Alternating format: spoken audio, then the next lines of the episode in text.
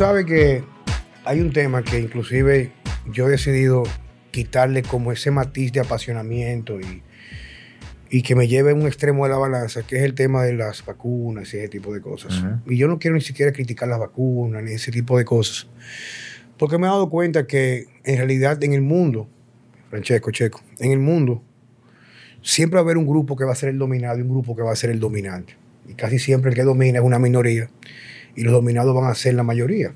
No, y, esa mayoría quiere que lo dominen, porque no tienen como el drive para estar arriba, ¿tú me entiendes? Sí, pero mira, fíjate, cómo lo, yo, lo veía yo anteriormente.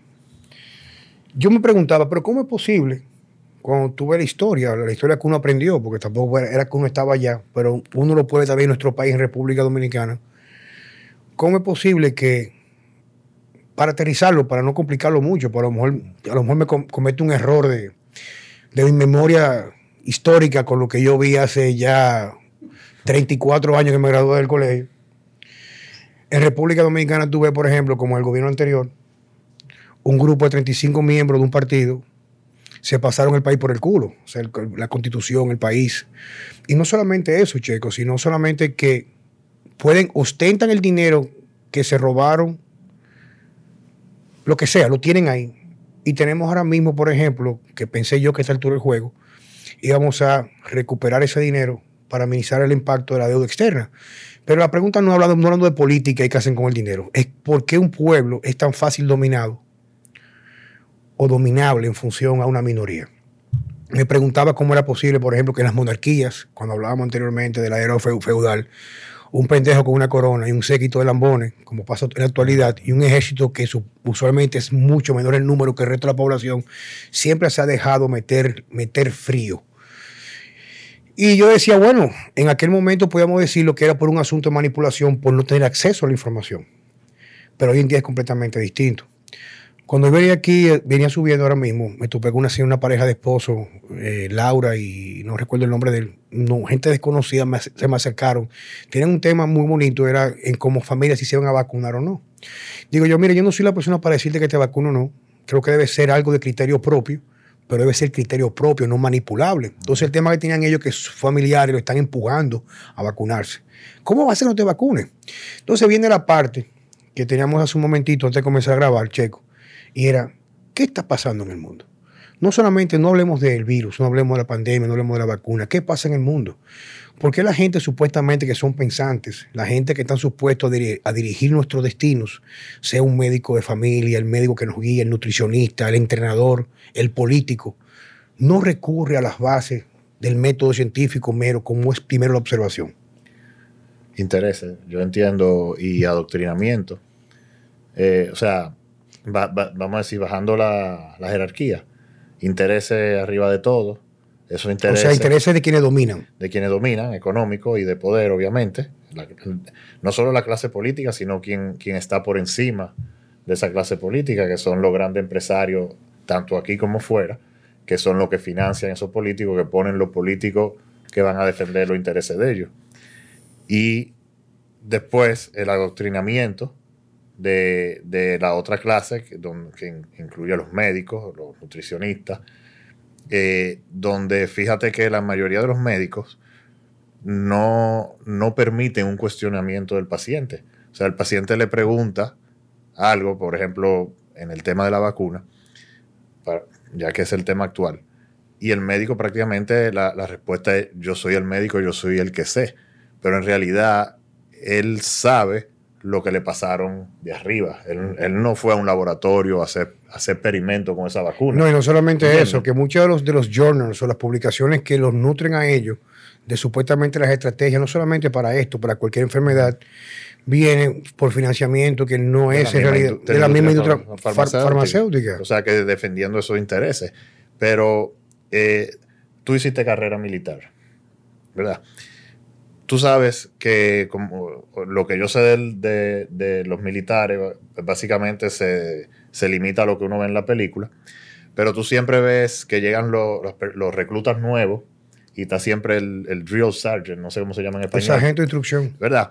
Y es un tipo como, ¡ah! y lo pelan a caco. Todo eso es un proceso donde eh, de, programación, ¿verdad? Porque tú quieres crear una máquina ah, de guerra, una máquina asesina que no cuestione órdenes, ¿verdad? En, la milicia realmente no se promueve el, como el pensamiento independiente. Ah, no, yo quiero florecer, ¿entiendes? o, por ejemplo sería decir, explícame por qué yo tengo que hacer esto. Este, eh, tengo, que acatar eh, órdenes. exacto, tú tienes, entonces, todo el... y tiene su razón de ser, porque obviamente, imagínate si los soldados en una guerra no acatan órdenes, eh, obviamente van a perder. Y, básicamente yo pienso que lo mismo pasa en, las universidades, desde el colegio y, y las universidades, donde se adoctrina a la gente de una forma quizás más sutil a ciertas creencias, incluyendo, como tú dijiste ahorita, que estábamos hablando de historia. Uno a veces habla de la historia, pero uno realmente dice lo que oyó, pero uno no sabe realmente qué pasó, porque al final la historia quien la escribió fue el que ganó. El lado ganador. ¿Entiendes? Eh, y, la historia también está manipulada. Entonces yo pienso que, que pasa un poco de eso. Y después tenemos una población que, como tú dijiste en el video ese que yo te grabé en el fin de semana, que está eh, como la canción de Pink Floyd, eh, Comfortably Numb, o sea, eh, adormecida, confortablemente adormecida, y así se quiere, así se quiere quedar, no quiere cargarse con problemas, por decir problemas, o, o buscar soluciones, sino quiere que el gobierno, el médico, las instituciones, le den el camino fácil. Tú sabes que para, tú sabes que me costó, me costó mucho esfuerzo porque yo, yo tiendo a interrumpir muchísimo, pero estoy aprendiendo. incluso Patricia Luciano me ayudó mucho, me va a ayudar en ese sentido a aprender cómo hacerlo un, quizás de una forma mucho más profesional este tipo de intervención, porque yo soy muy, mm, tengo, dejo con facilidad correr mis emociones. Pero mira, tú dijiste algo muy importante sobre la, formación militar. Yo una vez le pregunté a un, a un sargento mayor que fue instructor mío cuando hice el curso básico, eh, que el curso, el curso básico de infantería, que es lo que se llama el, Basic Training en inglés. Un, lo llaman aquí un jabao, un blanco alto, con como decimos aquí los dominicanos, con el pelo crespo, le llaman moño malo, con los ojos claros, que se va a sargento Acevedo. Y le decía en un momento, ya cuando pasó el entrenamiento, que ya comencemos a ser amigos, le pregunté, acá, ¿por qué que uno le enseña? Y lo llevan a un punto en el cual uno no cuestiona, inclusive se siente en realidad lo que llaman ellos la moral muy elevada cuando acatamos órdenes sin cuestionarla de una forma tal que es mecánica. O sea, es, es una manifestación refleja. Tú tienes una manifestación refleja o una manifestación consciente. La consciente es cuando tú, tú me dices algo, pero yo comienzo a crear en mi cabeza una estructura para entender por qué tú me lo estás diciendo. Pero cuando es reflejo, tú me dices algo y yo actúo de forma automática sin saber las consecuencias. Y le pregunté por qué era eso. Me dice bien sencillo. Si estamos en la guerra real y estamos atrincherados y delante de nosotros a 50 metros o 20 yardas, 50 yardas, el enemigo con una metralleta 50 tirando tiro para la cabeza de nosotros, y yo te digo, te doy la orden de que tú tienes que ir a abordar y salir corriendo para tratar de llegar, aunque sea la, muerte sea inminente, tú no vas a cuestionar, no lo vas a hacer. Porque si tú no lo haces, mi deber es quitarte la vida para que los demás lo puedan hacer y sirva como una forma de, eh, de ejemplo de lo que es seguir las órdenes. Si tú me preguntas, yo no me arrepiento porque fue un proceso de crecimiento. Yo no, yo, no, perdón, pero yo no lo dije como crítica, sino como... No, pero una observación y cierto. Porque, obviamente el, el, soldado que no acata órdenes, o sea, es un ejército que no va a funcionar. Y si tú me preguntas si yo naciera de nuevo, una de las cosas que yo haría de nuevo sería ser militar de nuevo yo me ver el uniforme y lo que yo vivía ahí me sirvió mucho incluso para ver el mundo como lo veo en la actualidad. O sea, yo no lo aprendí leyendo libros ni jugando Nintendo, sino yo lo aprendí en el campo de, como digo yo, en el asfalto de la empleada militar, de la, base militar de la, Fuerza Aérea Dominicana, que en el momento era, ahora es Fuerza Aérea República Dominicana. Pero vamos a ir con el tema. Entonces, ¿qué resulta? Que cuando yo me pongo a pensar este tipo de cosas, yo digo, bueno, pero es que es, en realidad es impresionante ver el grado que tiene la persona de adormecimiento. O sea, la gente está en un estado prácticamente de anonadados. O sea, la gente no se da cuenta de lo que está pasando. Y viene el tema, el siguiente. ¿Por qué no recurrimos a la observación?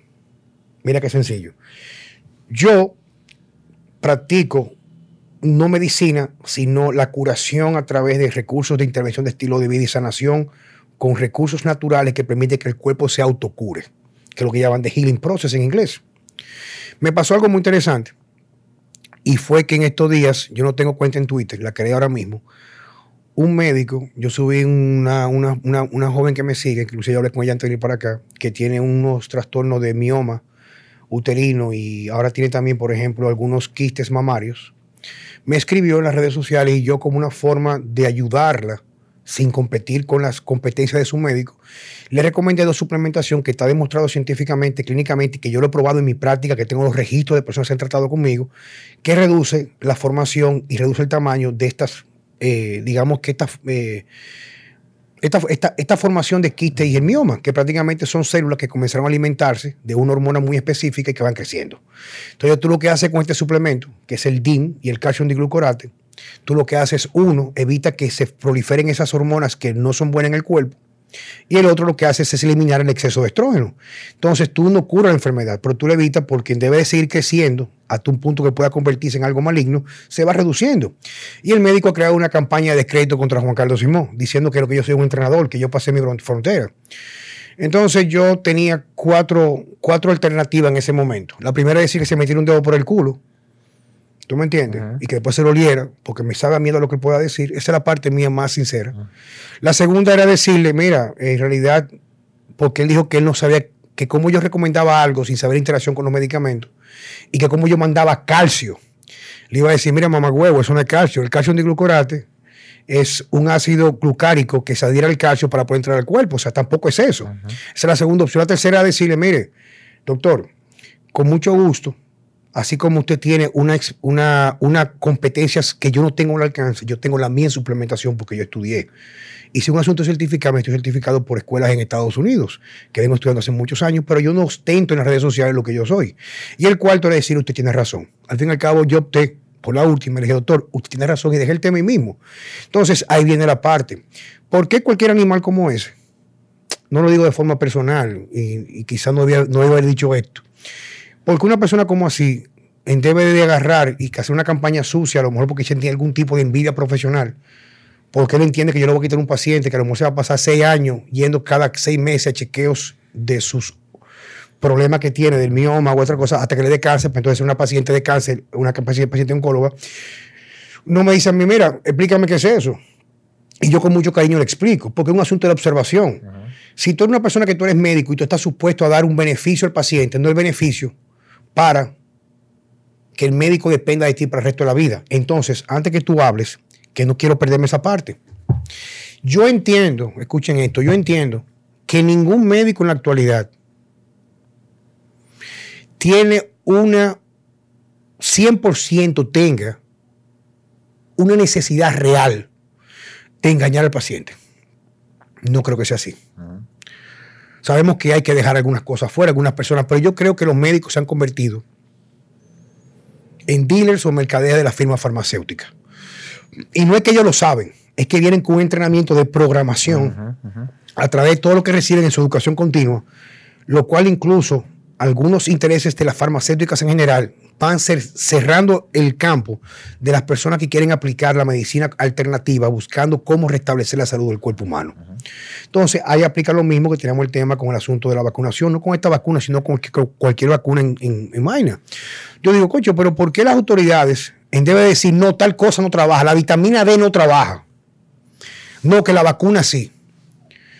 ¿Por qué tú no le preguntas a Juan Carlos Simón que yo he tenido, tengo un récord en el día de hoy, 31 personas, inclusive con muchas comorbilidades. Comorbilidades, ¿qué dice? ¿Cómo dice la ah, vaina? La vaina esa, que tiene muchas enfermedades metabólicas juntas, una pegada a la otra. Hay personas que me han escrito ya con síntomas de COVID positivo a PCR, que yo le envío cerca. Para no complicarlo, yo comencé con un protocolo que era vitamina D3, 100 mil unidades diarias, 100 mil unidades diarias. Vitamina C, eh, si era liposomal, 2 gramos dos veces al día, si no era 10 gramos dos veces al día. N-acetilcisteína que evita lo que tiene que ver con la formación de mucosa pulmonar y evita la fibrosis pulmonar. Y la gente se iba sanando el cuarto o quinto día. Luego yo, para simplificarlo, para que no fuera de alcance general, le recomendé que no es una recomendación, o sea, no es que yo estoy interviniendo en los procesos de la medicina tradicional. Yo dije, ven acá, viejo, checo. Pero si el Soladec que lo vendemos supuestamente para subir la defensa, tiene 700 mil, creo que son. 600 mil. 600 mil y pico de unidades Y yo sé que algunos médicos, inclusive médicos tradicionales, a personas que tienen comprometida la inmunidad por quimioterapia, le mandan un millón de unidades semanales a su paciente. Tú no pierdes nada en darte dos Soladec de un solo fuetazo. El último caso fue el viernes pasado mi hermano Miguel Ángel. Tuve el fin de semana anterior en Río San Juan y un grupo de amigos a él se le pegó la vaina esta, el COVID. Que es cierto, hay un virus. A mí me dio también, pero no me di cuenta. Y luego a mi hermano, pues mi papá y mami estaban vueltos locos.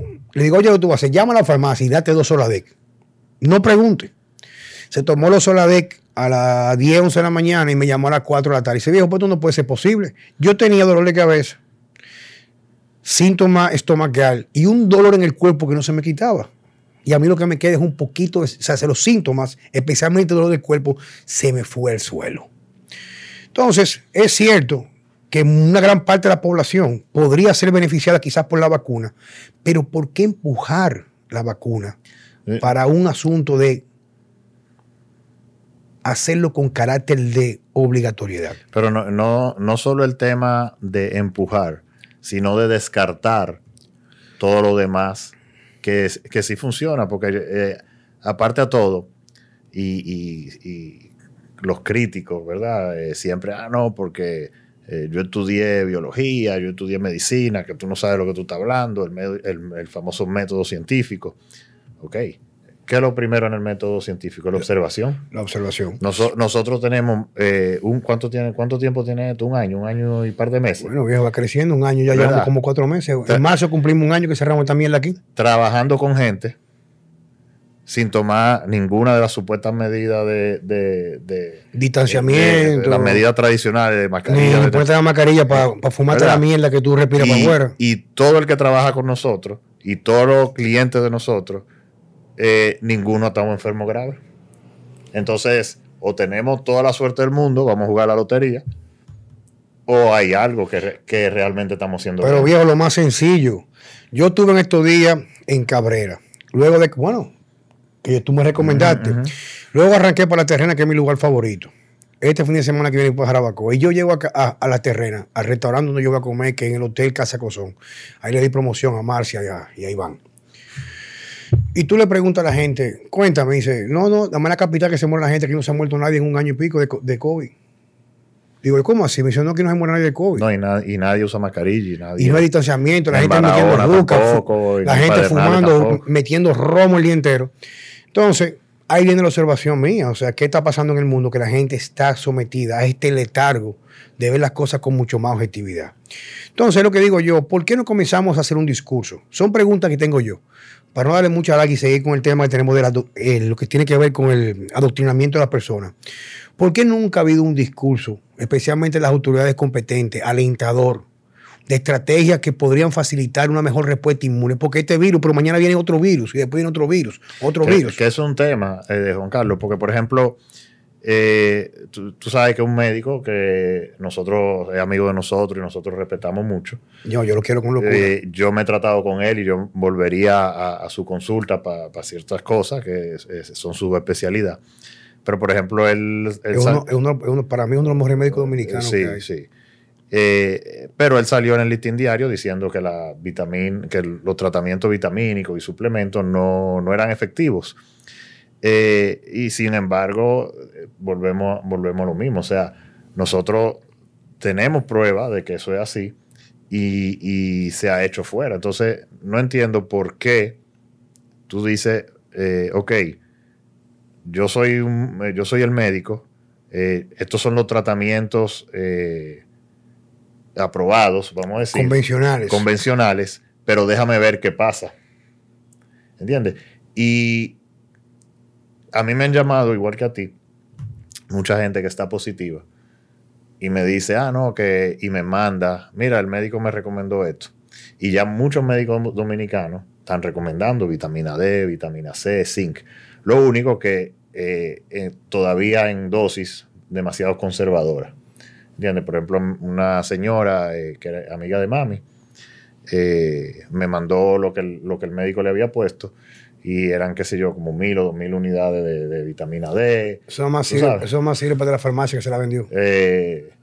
Eh, dos, uno, no, sé, ni me recuerdo si eran 500 miligramos de vitamina C, o sea, algo bien conservador. Y yo le dije, no, mira, eh, todo eso está muy bien, pero aumenta la dosis de esto, de esto y de esto. Y, y son, o sea, te estoy hablando de una señora de setenta y pico de años y no tuvo ningún tipo de complicaciones. Mira, la gente me va a decir, Juan Carlos, lo que pasa es que los estudios demuestran. Yo no tengo que esperar estudios, coñazo. O sea, yo tengo la observación. Mi madrina Sonia, el año pasado, en julio, que, oye, no salió de. Oye, esto, ah, eh, Edgar. Ella en, en, en julio no había pisado fuera de su casa. Era de libre en funda y salía disfrazada con dos mascarillas. Y mi padrino Tony, que son para mí mi segundo papá y mamá, un hombre con Parkinson, y son gente que tienen ya 70 y pico años picando a los 80. Ella le dio COVID, le dio durísimo, la, la, por, le dio por el, culo, por el culo, le dio.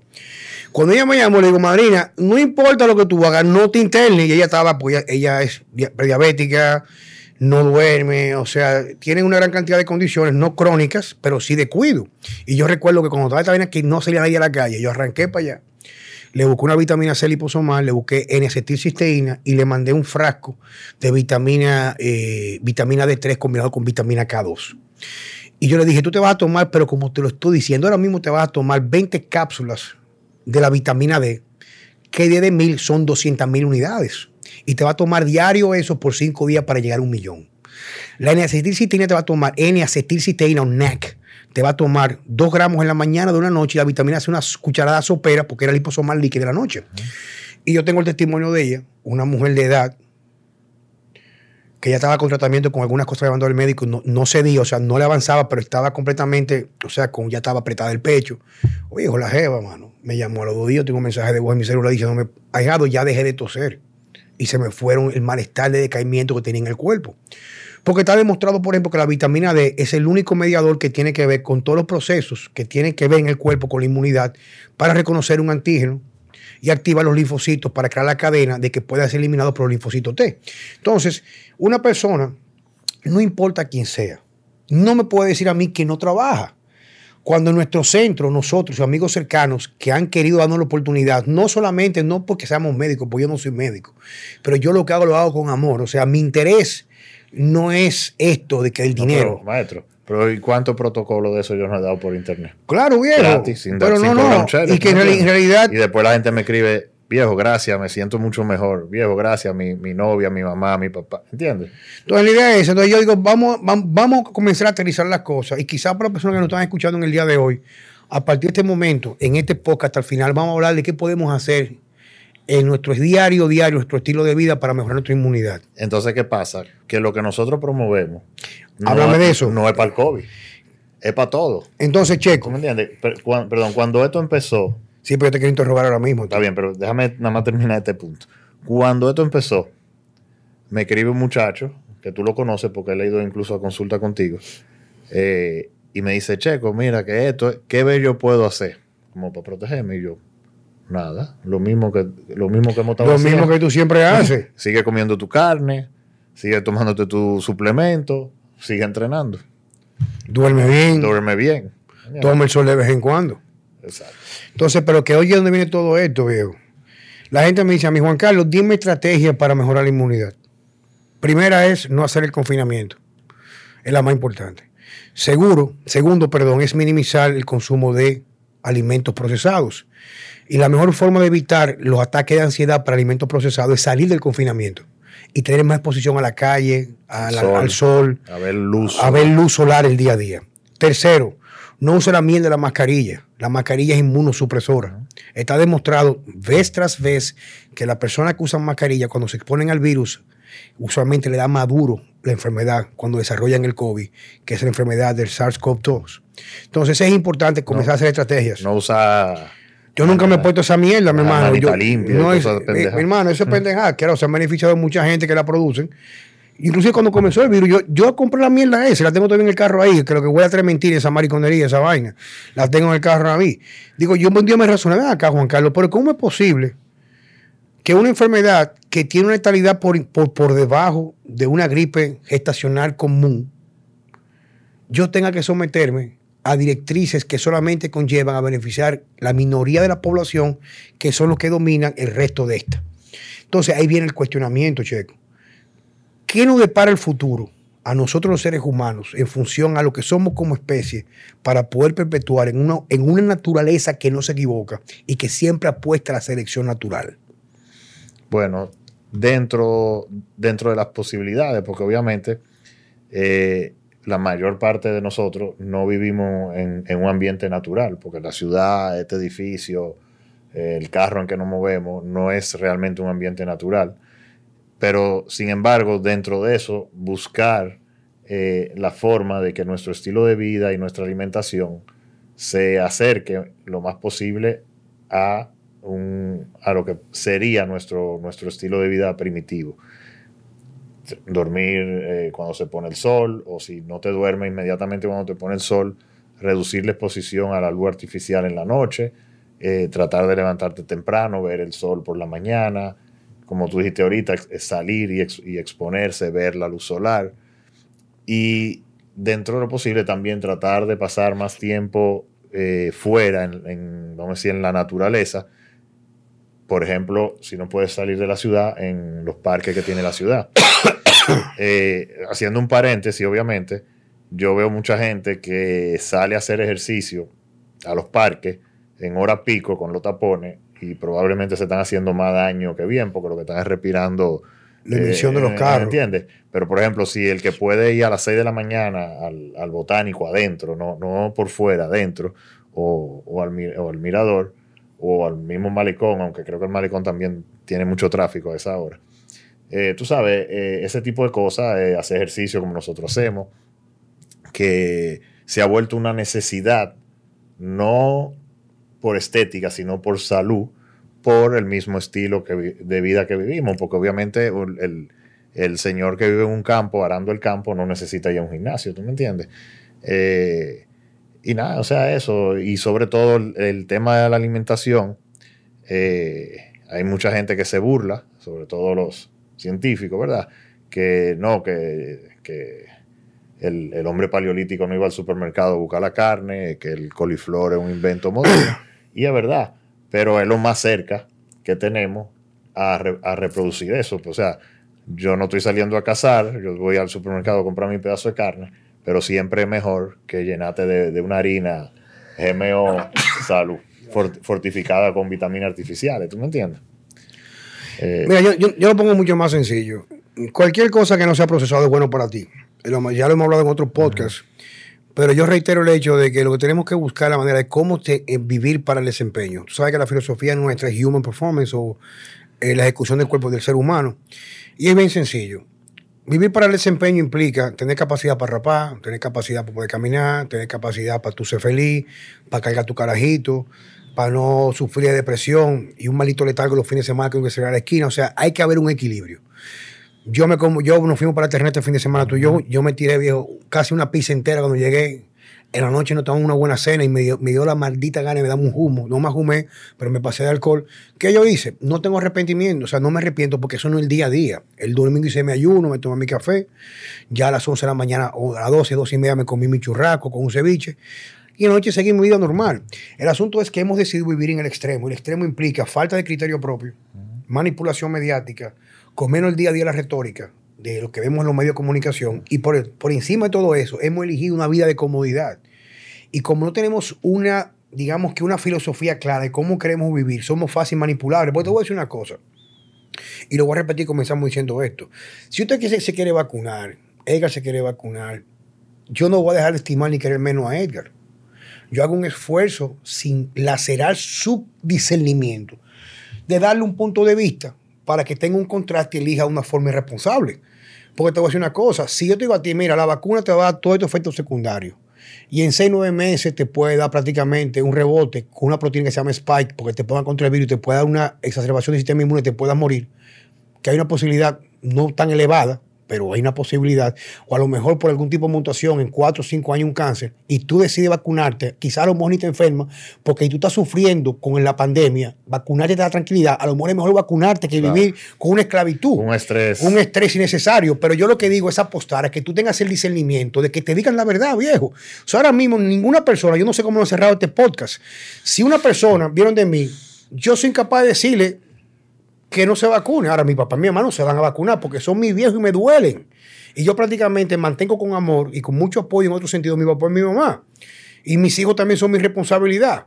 Porque yo creí, crecí en una familia donde yo tenía que escuchar a mi papá y yo veía como mi papá y mi mamá veneraban a mis abuelos y eso yo quiero que perpetúen mis hijos. Ahora, es lo que digo yo. No me diga a mí que una cosa no sirve cuando yo he probado que sirva. Yo no tengo que esperar la aprobación clínica de un fucking sistema corrupto de la farmacéutica para yo validar lo que yo sé en este momento cuando el presente es ahora. Entonces, este es el mensaje. O sea, no es un mensaje de que si tú eres conspiranoico, no, jamás en la vida siempre han existido las conspiraciones, siempre.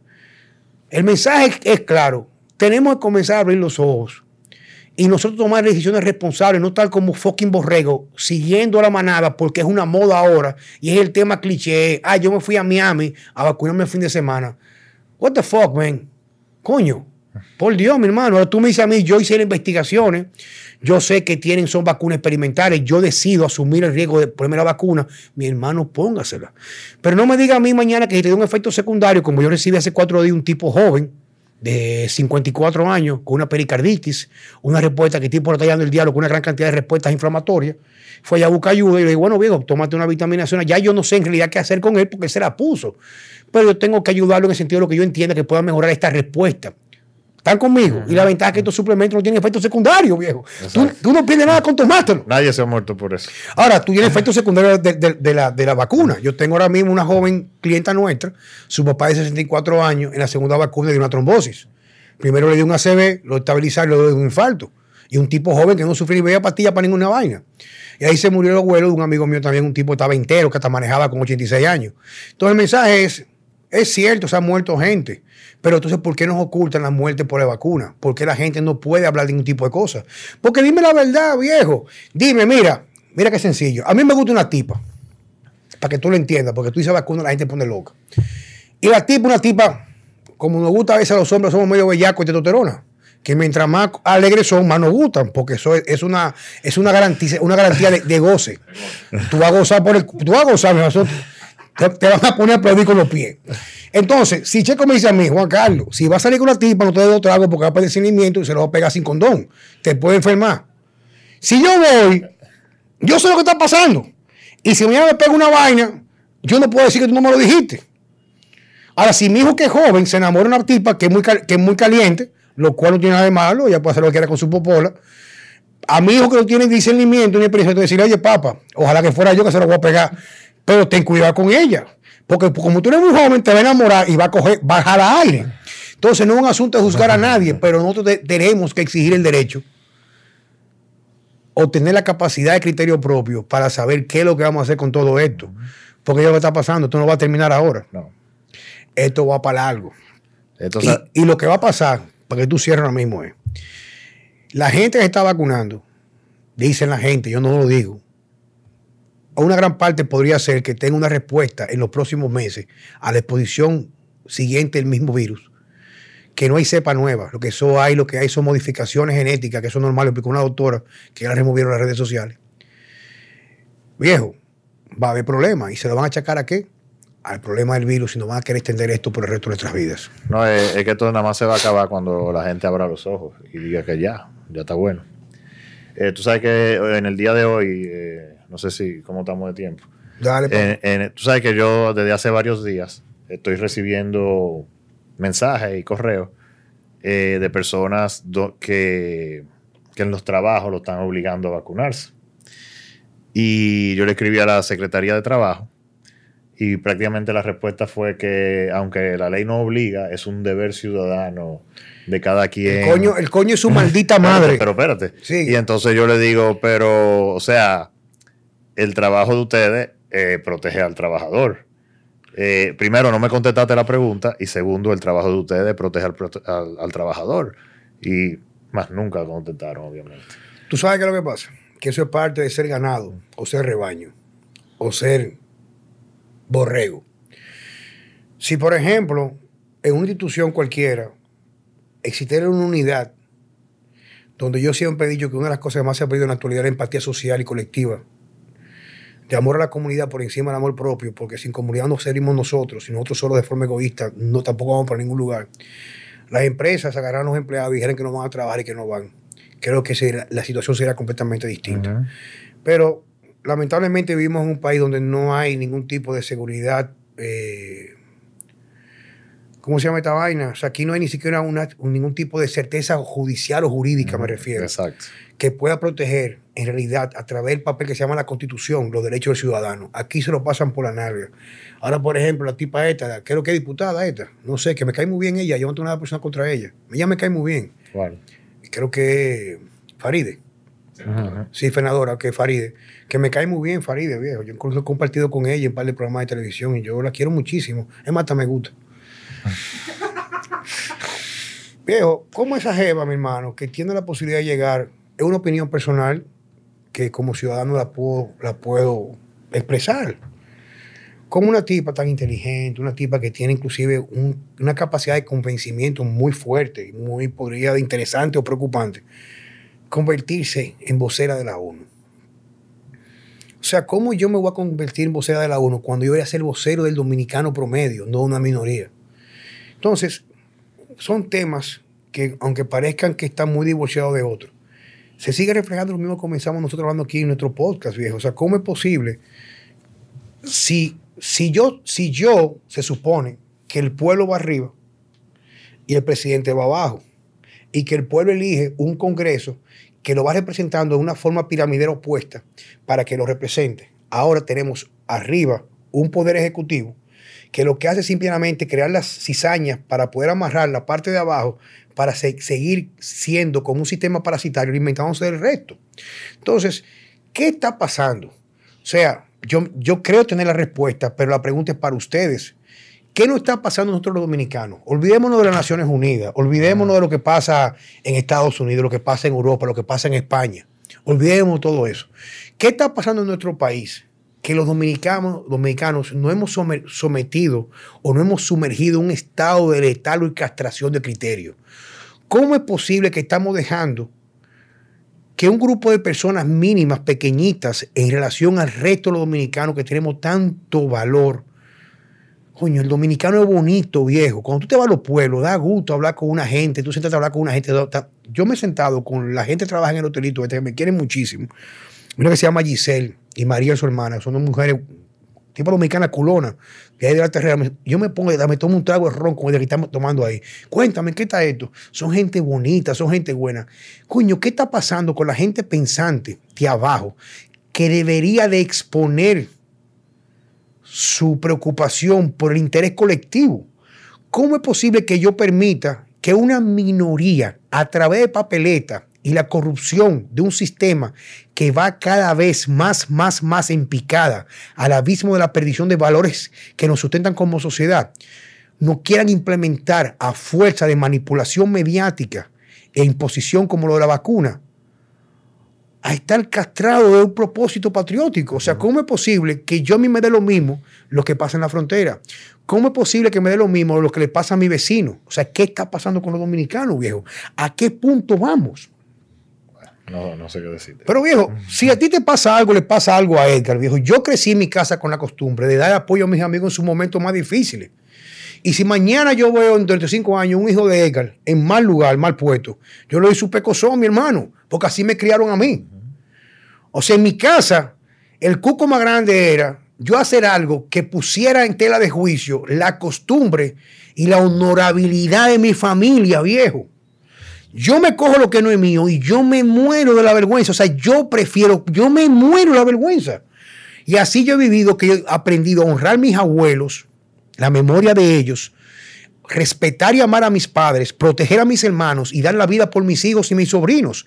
Hoy la gente vive de una forma tan egoísta, buscando solamente la felicidad donde no le compete, donde no la va a encontrar. Pero todo esto viene a través de una manipulación, como tú dices, sistemática, donde hemos perdido el norte real. Tenemos, bueno, yo no puedo juzgar a nadie, o sea, yo no, no me corresponde, pero tengo mi opinión.